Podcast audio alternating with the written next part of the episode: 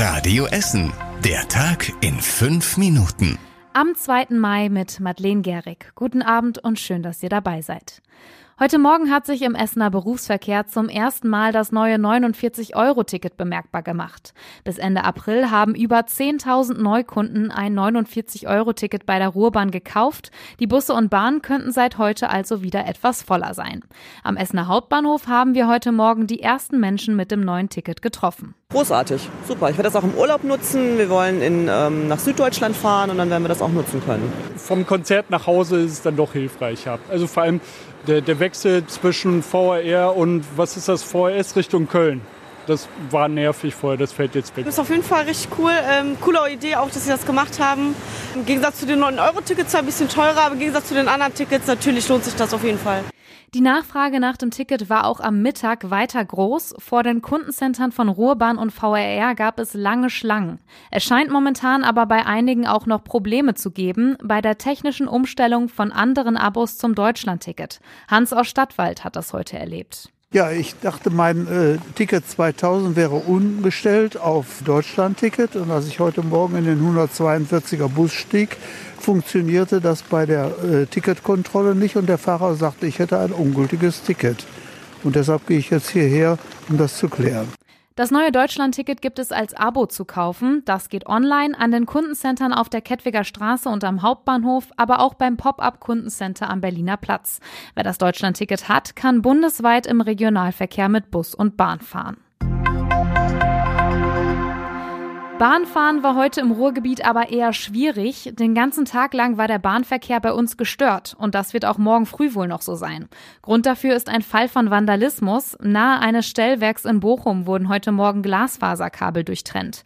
Damit werden eigentlich Weichen und Signale gesteuert. Die Reparatur der Kabel sei komplex und brauche Zeit. Bis heute Abend sollte das beendet sein. Jetzt könnte aber auch der Berufsverkehr am Mittwochmorgen noch unter der Störung leiden. Am Essener Hauptbahnhof sind zum Beispiel die Linien RE 16 und RB 40 von Ausfällen betroffen, zum Teil fahren Ersatzbusse. In der Nacht auf Sonntag hat ein Einbrecher Hausbewohner in Frillendorf attackiert. Der 26-jährige Mann brach in ein Wohnhaus an der Bornigwiese ein. Als er auf einen gleichaltrigen Bewohner traf, attackierte er ihn mit einem Messer. Zwei weitere Bewohner eilten zu Hilfe. Gemeinsam drängten sie den Einbrecher in den Hausflur und hielten ihn so lange fest, bis die Polizei vor Ort war. Der 26-jährige Bewohner wurde mit Schnitten und Stichen schwer verletzt. Er musste in ein Krankenhaus gebracht werden. Polizei und Staatsanwaltschaft haben eine Mordkommission eingerichtet. Der Einbrecher ist aktuell in Untersuchungshaft.